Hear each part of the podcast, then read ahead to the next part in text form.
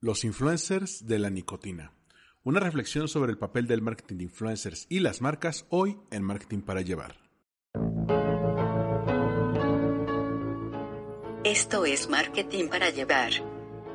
Cápsulas de mercadotecnia para tu negocio. Con Armando Ruiz.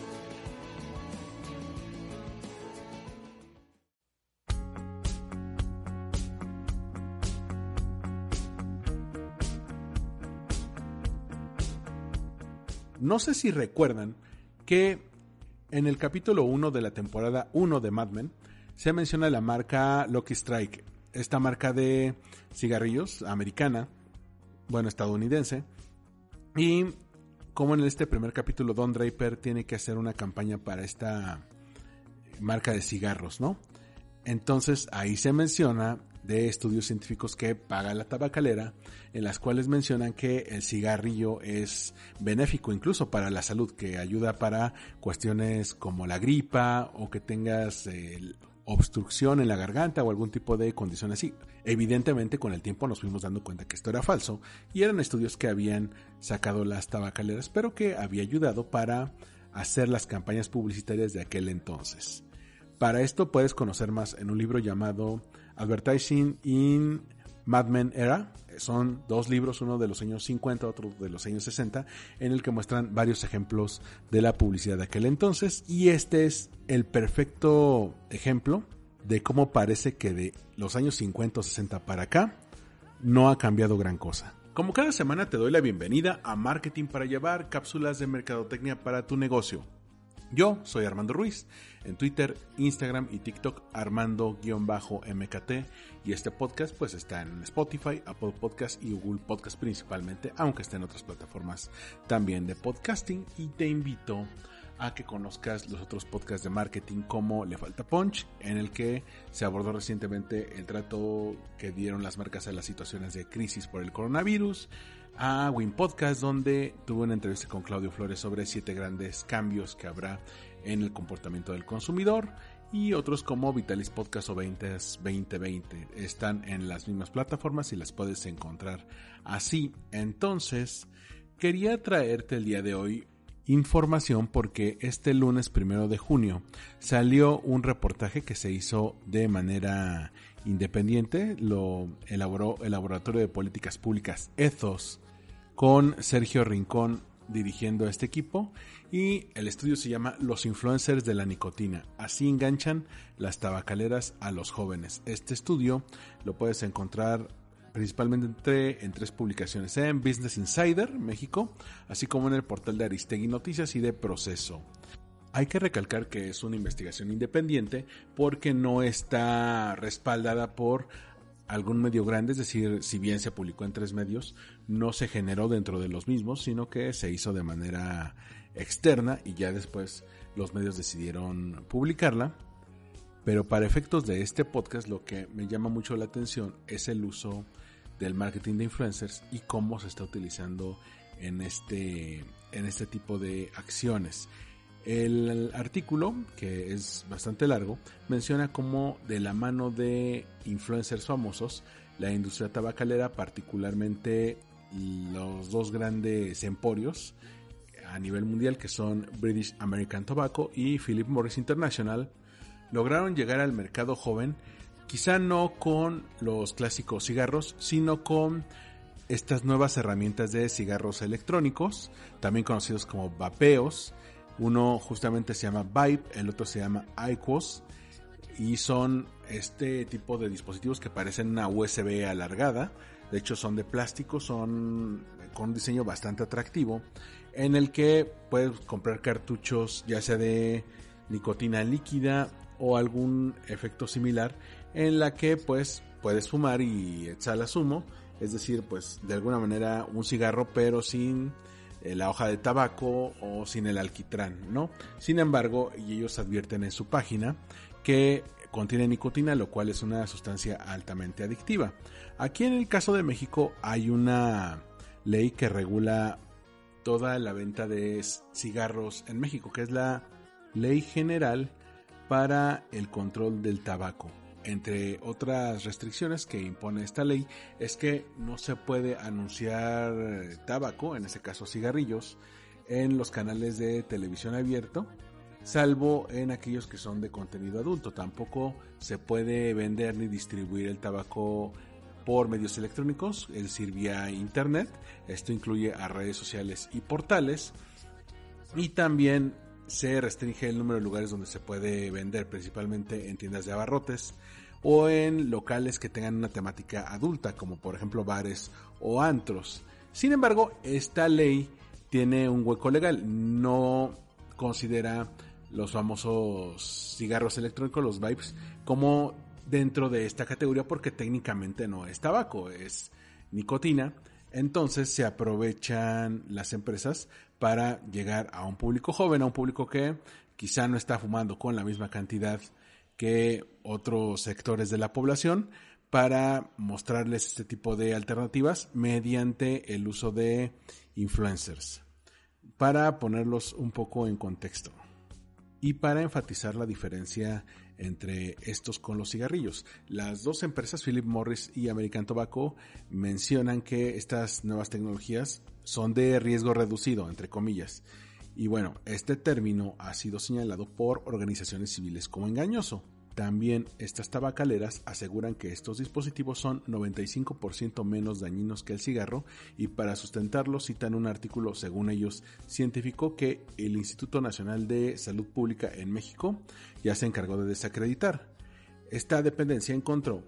que pues la metodología que se usó para dicho estudio no fue la adecuada ya que incluía nueve criterios sociales de 14 que ahí mencionan y no criterios médicos. Por ejemplo, se mencionan criterios como el crimen, la pérdida de las relaciones y las adversidades familiares, entre otros, es decir, términos que son bastante subjetivos o no están relacionados con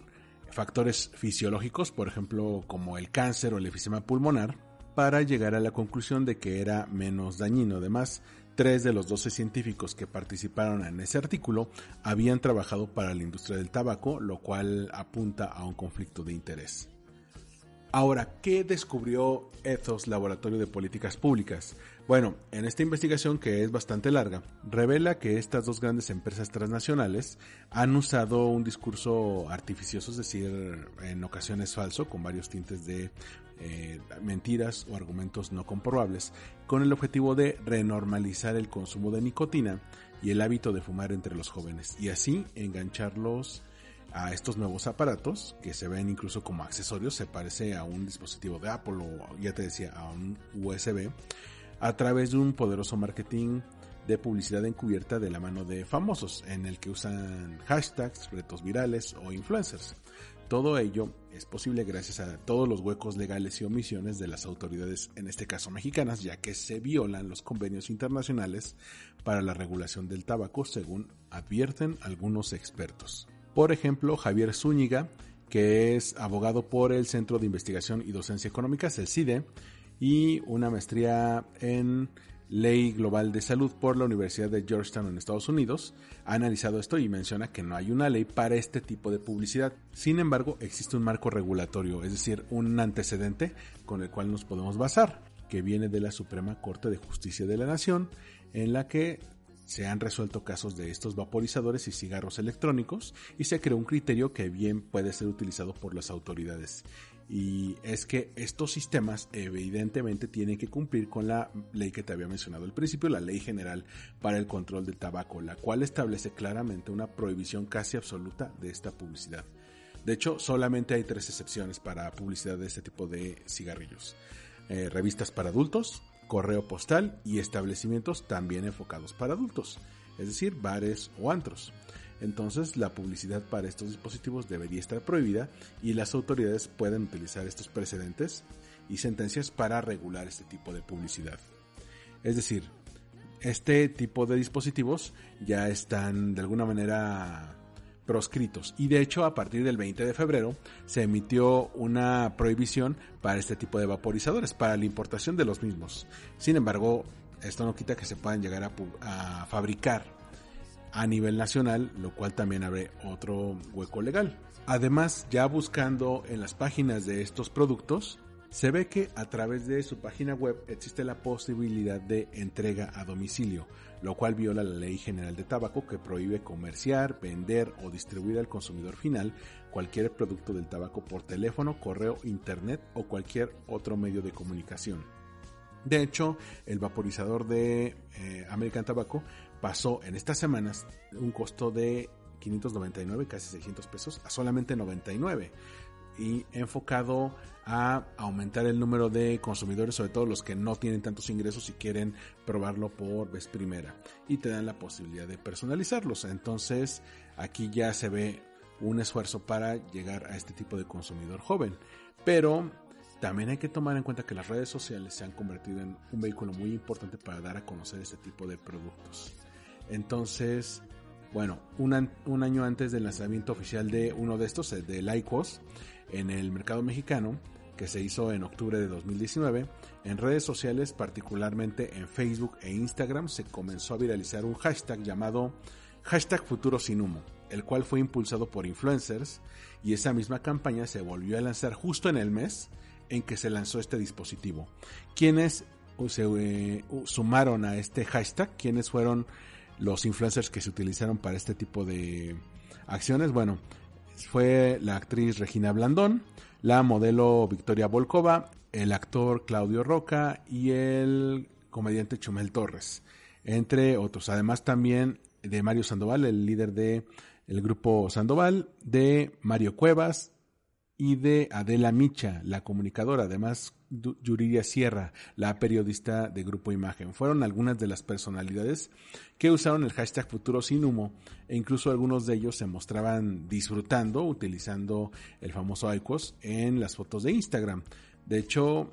eh, en el caso de algunas de estas publicaciones, como la de Victoria Volkova o de Chumal Torres, se mencionaba al final contenido patrocinado por Philip Morris México,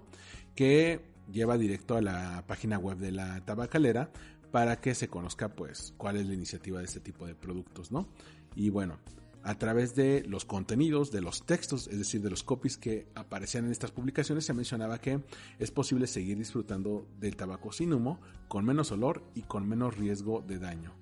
Lo cual no está comprobado y no hay un estudio científico riguroso y que no esté exento de conflicto de intereses que pueda corroborar esta información. Además, parte de ese contenido se realizó por Cultura Colectiva, un medio de comunicación dirigido a millennials y que ha sido una de las grandes promesas de comunicación digital por el número de Mm, seguidores que tiene su comunidad y el número de lectores. Es sabido que Cultura Colectiva diseña los contenidos y ya tiene un sistema muy bien establecido de, diseñar los contenidos a partir de la efectividad. Ven que, de qué se está hablando e incluso eh, son muy buenos en generar notas con clickbait, es decir, que la gente eh, dé clic en la nota, aunque la nota no esté sustentada o no esté bien escrita, pero ya logró visitas al sitio, ¿no? Entonces ya saben cómo llegar a partir del contenido. Ya les mencionaba del cantante Mario Sandoval, de la banda Sandoval, que subió el 3 de octubre de 2019 un video a su canal oficial donde habló de este dispositivo, el cual presentó como la vanguardia del cigarro o el Nespresso del café,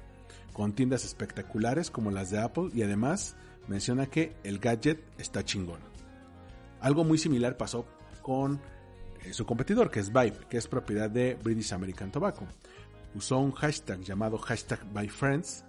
eh, el cual usaron la cantante Belinda, también la influencer Nashla Aguilar, la ex integrante de Acapulco Shore, Karime Pinter, el comediante Carlos Pérez, mejor conocido como el Capi Pérez, la modelo colombiana Claudia Castro y los youtubers Alex Stretchy, Hiots y Ryan Hoffman, quienes compartieron fotografías usando el dispositivo, portándolo, no necesariamente llevándoselo a la boca, pero sí usándolo como si lo fueran a fumar, acompañadas estas fotos de un mensaje sobre lo bien que le estaban pasando en su fin de semana o sobre la música y la libertad. Ethos, el laboratorio que hizo este estudio, revisó las fechas de publicación y el uso que estos hashtags eh, tuvieron y así se pudo determinar que fue una acción en cadena, es decir, que no fueron esfuerzos aislados y mucho menos de que al influencer le hubiera nacido, mucho menos a varios influencers al mismo tiempo, en un mismo periodo de tiempo, llegar con el mismo tipo de mensaje, sino que se usó en el contexto de la llegada de estos dos productos a México. Bueno, En el caso de Belinda y de Karime Pinter, iniciaron publicando fotografías con Vibe en sus cuentas de Instagram, pero meses después se convirtieron en parte de la publicidad oficial de este tipo de productos, ¿no? Se consultó a expertos que han trabajado en influencer marketing para ver cuáles eran los tabuladores de este tipo de influencers, cuáles suelen utilizar para colaborar con marcas y bueno, mencionan que este tipo de influencers cobran entre 250 mil y 450 mil pesos por campaña, es decir, casi 20 mil dólares o entre 15 mil y 50 mil por publicación, en este caso las publicaciones, las fotos en Instagram. O incluso en algunos casos pues llega a no pagarse pero existe un intercambio en especie. Ahora, a pesar de que parece obvio el rastro de qué influencers se están sumando a este tipo de iniciativas, porque incluso lo menciona el artículo, mencionan una serie de infografías de qué influencers lo hicieron, cada, en qué fechas lo hicieron y con qué tipo de publicaciones. El rastro del dinero y el rastro de cómo se está distribuyendo, pues se llega a perder porque eh, la marca, las marcas, en este caso British American Tobacco y Philip Morris International, pueden recurrir a agencias de relaciones públicas o agencias especializadas en influencers o con algún tipo de intermediario como puede ser el manager o una agencia colocadora de influencers para pagarles por ese medio y ya con factura de por medio, pero de alguna manera pueden decir que la agencia los contrató, no directamente Philip Morris, y se pueden ahí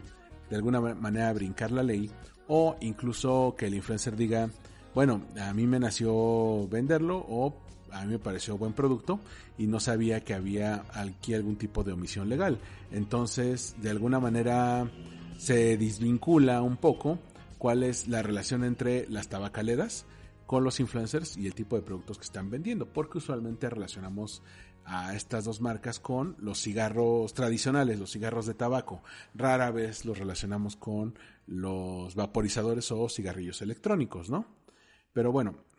¿Qué pasa con esta regulación? ¿Hay contratos? ¿Hay facturas? Evidentemente, esto depende de cada influencer, esto depende de cómo te arregles con ellos. Si lo haces a través de una agencia de relaciones públicas o a través de una agencia manejadora, si te sueltan factura. Hay otros que dicen que no, que directamente en efectivo o tal vez a un precio menor para que la factura te salga más barata y te pagan por fuera en efectivo. Eso ya depende. Y bueno, lo importante de todos estos casos que te mencioné es que la mayoría de estos influencers tiene seguidores jóvenes y algunos son menores de edad. Y esto no es casualidad, quieren llegar a este tipo de eh, gente, a este tipo de consumidores que son jóvenes y que muchas veces no tienen completamente desarrollados muchas de las funciones cognitivas mediante la nicotina, que es una sustancia, como ya te mencionaba, altamente adictiva, ¿no? Y como ya habíamos mencionado en otros episodios, el marketing de influencers consiste en elegir a figuras cuya actitud, imagen o contenido tengan que ver con la imagen de la marca. Y también tiene que ver con el tipo de público al que te quieres acercar. A esas personas pues se les invita, se les paga por aparecer con el producto y ya. No tienen que hacer nada más. Incluso ni siquiera el texto lo hacen ellos. Se los elabora la marca o se los elabora la agencia y ellos solamente lo postean y les entregan la numeralia, las métricas, cuántas personas lo vieron, cuántas personas interactuaron, cuántos likes, cuántos comentarios y a partir de ahí las marcas pueden hacer sus informes de cuál fue el alcance, cuál fue el número de impactos que recibieron y cuál fue la efectividad de esta campaña si la contrastan con las ventas. Bueno, entonces lo que hacen es que se ve el contenido de alguna manera orgánico porque no te está llegando por anuncios tal cual, te está llegando por parte del contenido que consumes y usualmente las personas más jóvenes podrían interpretarlo como una acción no comercial y decir, ah, qué cool. De hecho, por eso eh, Facebook está sacando toda esta parte de brand collabs que en algún futuro esperan de regular a este tipo de influencers porque lo que usualmente hacen las marcas es, bueno, las marcas a través de una agencia o directamente con el influencer se ponen de acuerdo y les pagan pero no le toca ninguna parte de este pastel a la red social en la cual se están promoviendo. Entonces lo que ahora está haciendo Facebook con Brand Collabs es hacer que este tipo de campañas en un futuro solamente se puedan contratar a través de Brand Collabs, a través de Facebook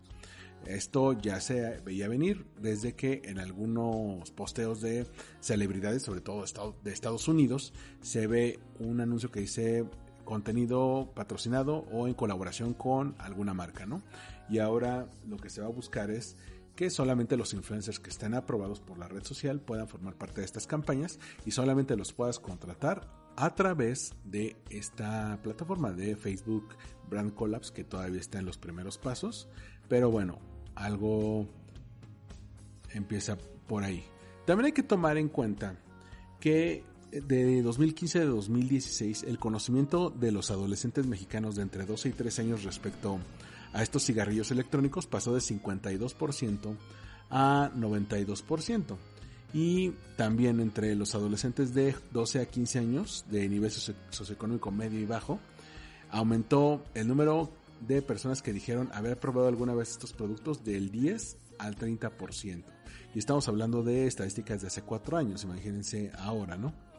De hecho, se menciona que la gama de sabores de este tipo de productos está tan diversificada que hay incluso sabores de gansito, sucaritas y Coca-Cola, imagínense. Esto, según lo menciona Inti Barrientos, que es investigador del Instituto Nacional de Salud Pública y quien ha llevado casi una década tratando de desmentir todo este tipo de mensajes, este tipo de artículos audiocientíficos que lanzan las tabacaleras para justificar el uso de su producto. Y bueno, en México hay que tomar en cuenta que hay 15 millones de fumadores, de los cuales 684 eh, mil, es decir, el 4.5% son adolescentes de 12 a 17 años de edad, de acuerdo con la encuesta nacional de consumo de drogas, alcohol y tabaco. Esto parecería un público muy pequeño y aquí viene lo que les comentaba en un principio, tal vez este público está fumando menos que otras audiencias mayores de edad, quizá por cuestiones legales. Entonces, ¿cómo llegar a este tipo de público? Pues con este tipo de influencers que van para los adolescentes, para los veinteañeros, incluso para treintañeros que eh, quieran buscar otras alternativas porque también te lo venden como una alternativa para aquellos que quieran em, comenzar a dejar de fumar y no es así, solamente es un sustituto pero te lo ponen como una especie de eh, objeto del deseo, ¿no? Con un diseño vaporoso que incluye incluso arte, se han incluso aliado con youtubers que hacen desafíos por ejemplo, de arte con vapor, usar figuras geométricas o vapeo extremo, como hay unos canales, por mencionar tres, a modo vapeador, el canal de Vaporingos y Mondan Vapors, que son comunidades que se centran en Facebook, ¿no? Que son un grupo de vapeadores extremos, ¿no? Ahora, lo que les mencionaba de que las tabacaleras argumentaban que los productos eran 95 por ciento menos, menos dañinos, tenía una metodología cuestionada porque tomaba en cuenta criterios de evaluación que no permiten saber el daño fisiológico de este tipo de productos, ¿no?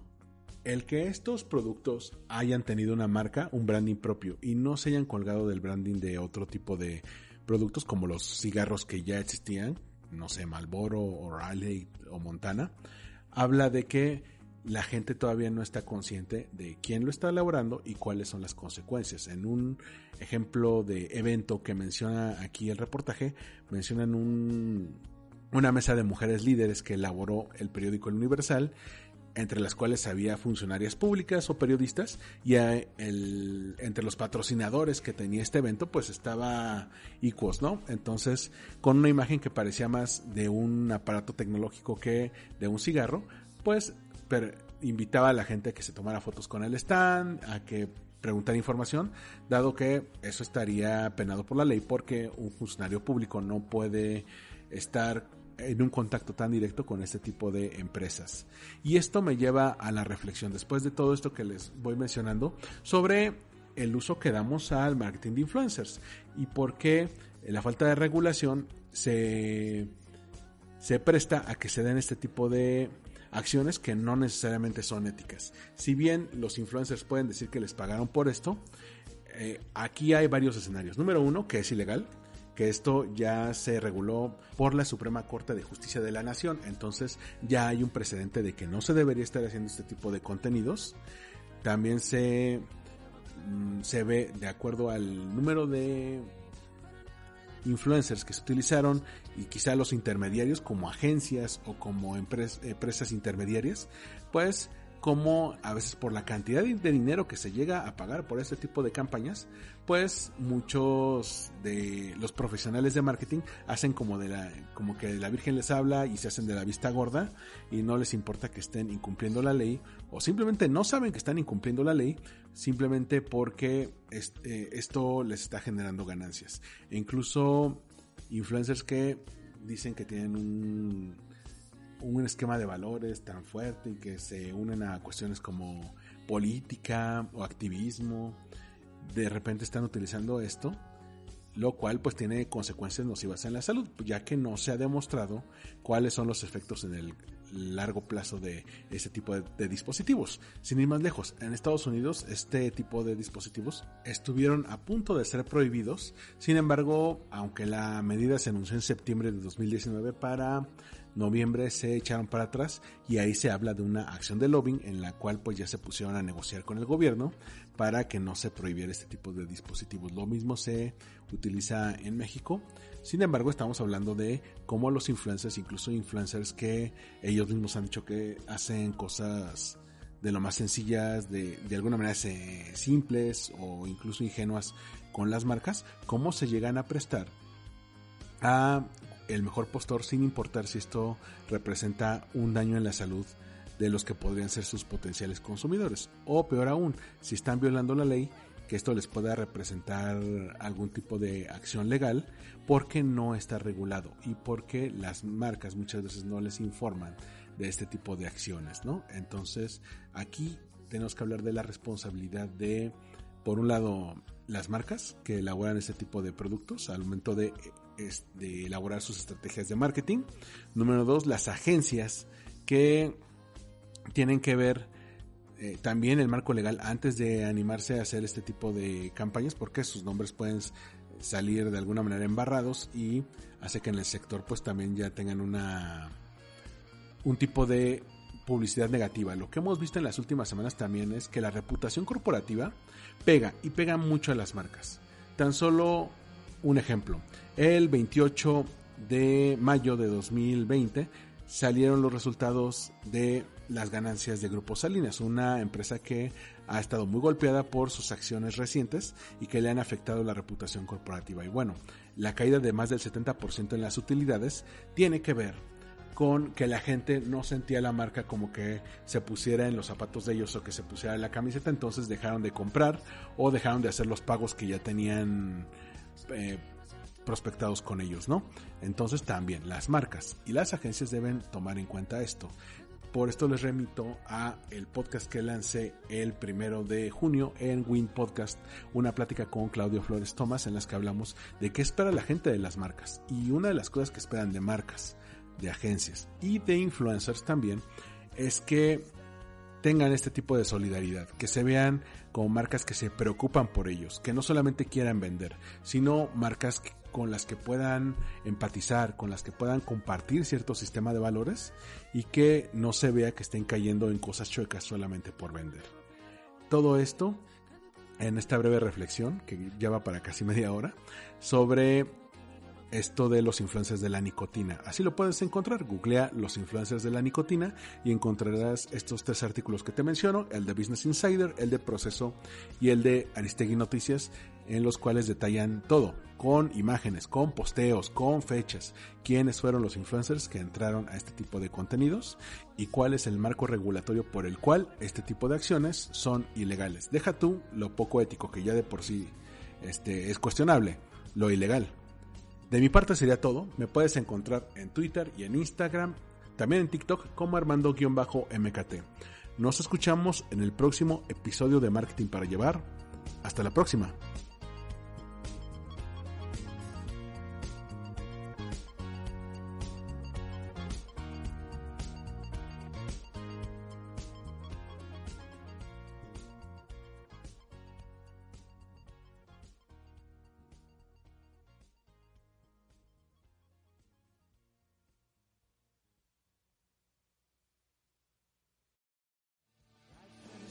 Esto fue Marketing para Llevar, una producción de All y Disblog. Disponible en iTunes, iVoox y en allgreenirisblog.com.